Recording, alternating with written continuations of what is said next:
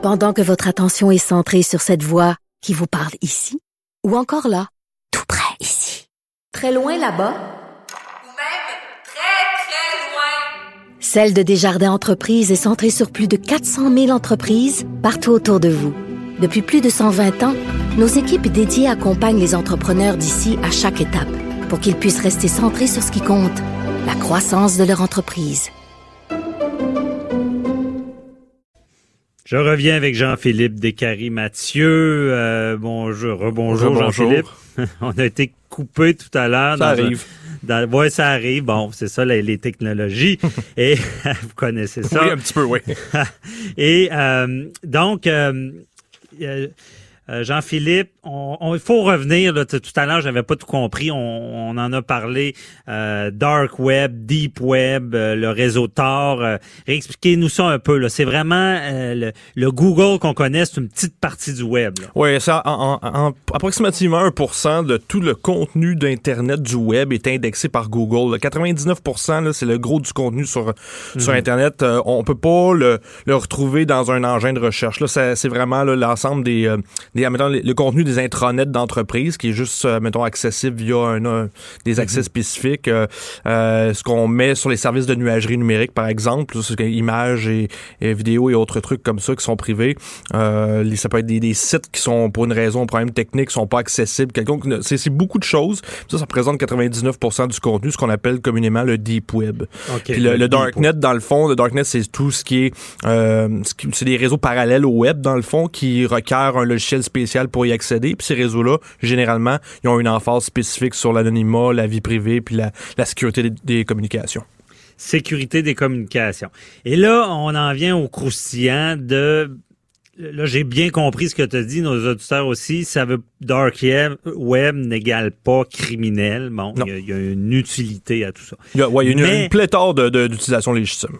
OK. Mais il y a beaucoup de criminels qui l'utilisent euh, pour à, leur fin. Là.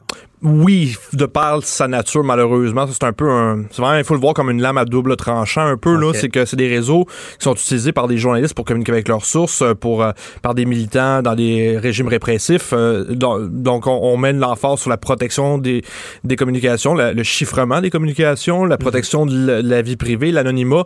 Donc, forcément, ça vient évidemment avec un côté plus sombre qui est utilisé par des criminels pour justement opérer des marchés interlopes sur le darknet, notamment sur Tor, euh, pour où il y a revente, entre autres, de, mettons, de, de, documents, euh, de documents volés, évidemment, de fuite de données, euh, de vente d'armes, vente de drogue, beaucoup, beaucoup, beaucoup, beaucoup de vente de drogue, malheureusement. Mhm. évidemment, pédopornographie, ce genre de trucs-là. Donc, ça, ça vient un peu avec, malheureusement.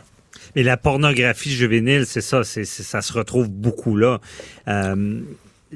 Est-ce qu'il y a de la est-ce qu'il y a de la pornographie juvénile qui se retrouve sur le web normal?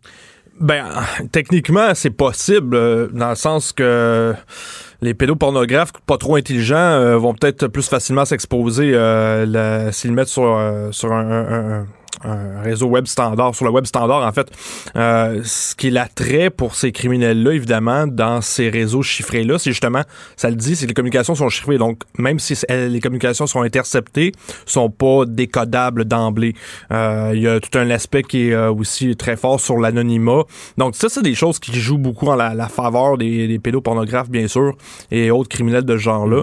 Mm-hmm. Mais c'est aussi, c'est ça, c'est là où c'est une lame à double tranchant, c'est là où ça fait la force du réseau aussi pour justement les, les, journalistes, euh, même pour les agents euh, des, des, forces de l'ordre aussi qui utilisent le réseau. Hein, je le disais tantôt, là. Euh, le, le, gouvernement américain a investi dans les réseaux comme Tor. Eux autres même l'utilisent. Donc, ils l'utilisent parce que ça fait la job côté sécuriser mhm. les communications. Donc, il faut le voir comme une lame, une lame à double tranchant. OK. Jean-Philippe, on est dans la portion question du public aussi. Euh, il y a beaucoup de gens, justement, là, je pas, il y, a, des gens qui consultent la pornographie sur Internet. Bon, ils font pas de mal, ils veulent pas voir des affaires d'enfants ou whatever. Mais il y en a qui disent, ah, est-ce que j'ai un danger de cliquer sur quelque chose que la police va m'arrêter? Sur le web normal? Ben, euh, c'est un peu large comme question dans le sens où, euh, évidemment, euh, dans le cas de la porno, si c'est des trucs légaux dans le pays qui, où la porno est consommée, il y en a pas de problème. Le, le, problème n'est pas autant avec les forces de l'ordre là-dessus, c'est avec tout le tracking publicitaire qui, qui en découle, les habitudes de consommation de porno, ce genre de trucs-là. Vous savez, tu sais, on, pourra en parler là, de Pornhub en question, qui est le plus gros site de porno au monde. c'est pas pour rien que c'est gratuit, entre guillemets. Il y a une certaine étude des consommations qui est faite au niveau. Euh, euh, c'est comme n'importe quel autre site. Hein. D'ailleurs, on fait des jokes sur Pornhub, mais c'est la même chose sur Facebook et Twitter, euh, Instagram on est espionné un peu. Ben, c'est qu'on c'est entente tacite hein, qu'on a avec ces entreprises-là, dans le sens où c'est gratuit entre guillemets, mais quand un service est gratuit, gratuit, c'est nous qui devient le produit. C'est que c'est nos données personnelles, nos habitudes et compagnie, ce qu'on like, ce qu'on partage, sur quoi on commente, notre, notre taux d'engagement, tous ces, ces méta-données-là qui tournent autour de ça, ça, ça vaut de l'or pour euh, le marketing ciblé. C'est le, le modèle d'affaires dominant à Silicon Valley présentement. Hein? Puis ça, mhm. c'est pas pour rien que c'est gratuit, entre guillemets. C'est parce qu'il y a, y a de l'argent à faire autrement. Puis Pornhub fait pas exception à ça, que ce soit les, habitudes de consommation de pornographie ou le, ce qu'on achète sur Amazon. Tout mhm. ça, c'est monnayable. OK. Mais c'est pas parce que quelqu'un clique sur quelque chose qui serait c'est pas le dark web là, pour des histoires de pornographie juvénile c'est des sites quand même qui sont supposément oui ben j'ose espérer que la police a mieux à faire que regarder euh, juste euh, les consommations de, pornographie euh, pornographie légale des gens. Dans théoriquement c'est des sites qui sont supposément légaux ben c'est ça. C'est que là c'est quand on tombe sur de la pornographie ou n'importe quel autre contenu illégal là c'est évidemment le les capacités d'interception existent, c'est possible de le faire sur le web standard. Euh, ben, en fait, c'est capable, on peut le faire n'importe où. C'est juste que euh, mhm. traditionnellement, le web standard est moins sécure, n'a pas une emphase, ça n'a pas été construit pour la sécurisation des données puis le chiffrement des données. Euh, il y a eu beaucoup de progrès qui a été fait des dernières années pour justement chiffrer les communications sur les sites. Maintenant, c'est assez rare de voir un site web qui n'a pas un, certificat de sécurité associé avec, ce qui n'était pas le cas il y a cinq ans. Donc, c'est, ça, pour ce qui est de l'interception, c'est un petit peu plus compliqué.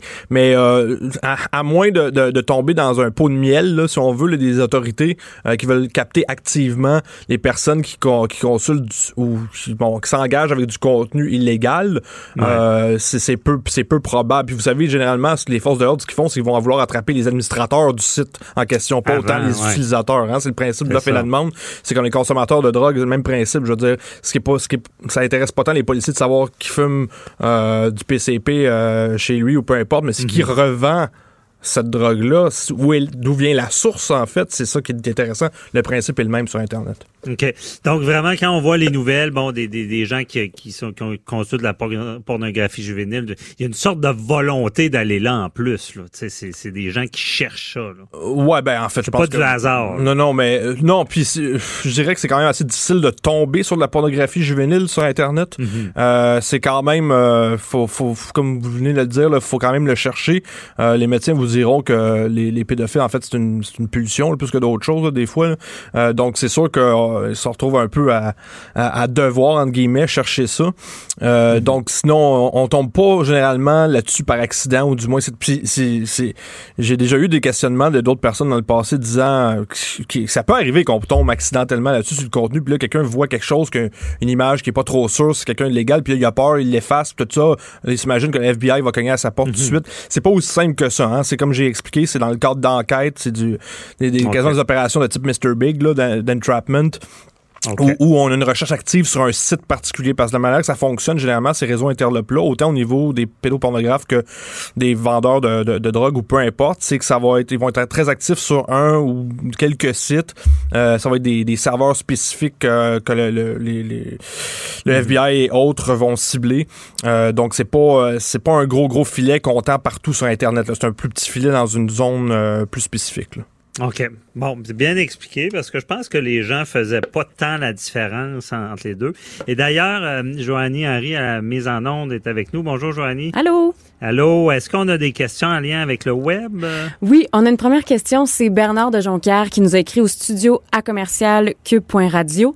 Il veut savoir, est-ce que c'est nécessaire de changer souvent de mot de passe? Et surtout à quoi ressemble un bon mot de passe? Ah, bonne question, ça.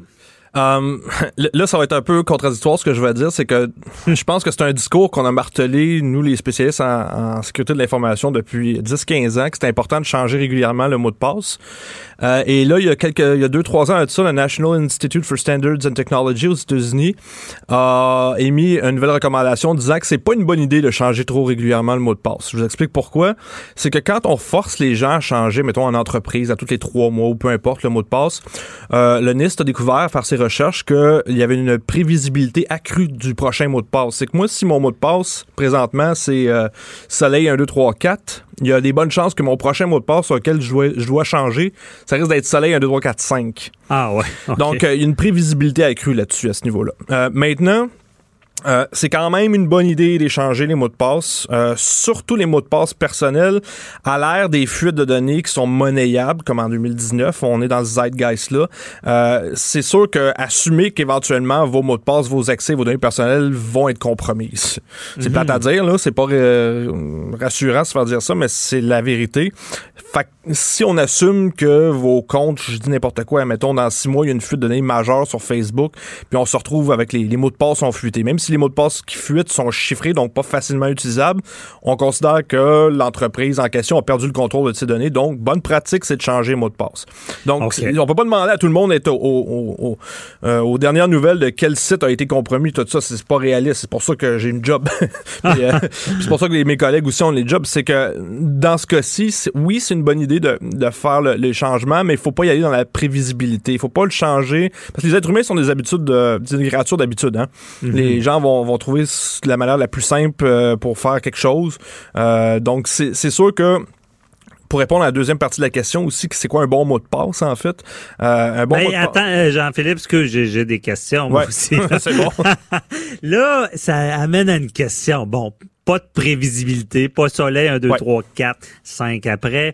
Mais comment on fait, Jean-Philippe, pour retenir nos mots de passe quand on Ouais. les change? Bon, c'est et, sûr. et ne pas les mettre dans un fichier que, que n'importe qui va, va avoir accès. Ouais, ben C'est ça, ça c'est la grosse question parce que c'est pas réaliste de, deman- de demander à, à- à un citoyen lambda de se souvenir de l'ensemble de ses mots de passe Mhm. et que ces mots de passe doivent être sécurisés et pas les mêmes d'un site à un autre. hein. C'est toutes des bonnes pratiques. Ouais. Heureusement, il y a des logiciels qui nous aident à ce niveau-là. Ça s'appelle des gestionnaires de mots de passe.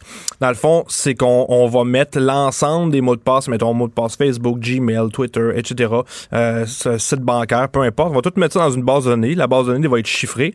Et le, le service en question, le gestionnaire de mots de passe, qui est tout souvent offert par une entreprise X, va, va chiffrer le tout avec un mot de passe maître. Et c'est ce mot de passe maître-là qu'on doit se souvenir. Et ce mot de passe maître-là, on s'assure qu'il est qui est quand même assez long. Généralement, ce qui est préférable, c'est la longueur, hein, parce que c'est ça Ouais. que, au niveau du ce qu'on appelle du brute forcing de mots de passe, là, les attaques à force brute de mots de passe, euh, ce qui est plus difficile, c'est les mots de passe les plus longs. Donc, généralement, ce qui fonctionne bien pour les mots de passe, c'est des phrases de passe, en fait, qu'on appelle. C'est que c'est des, des phrases complètes, puis à chaque mot, mettons, on peut mettre un caractère euh, en majuscule ou euh, insérer des chiffres à l'intérieur ou se- le, le, euh, le rendre le plus aléatoire possible, mais qui fait du sens pour nous, pour qu'on puisse se- s'en souvenir, S'en euh, souvenir, ouais. euh, mnémonique. Donc euh, c'est c'est ça c'est c'est un peu je réponds un peu aux deux questions en même temps là, c'est que Mhm. euh, gestionnaire de mots de passe fait beaucoup la job. Il y, en- il y en a une offre intéressante maintenant en 2019 de gestionnaire de mots de passe.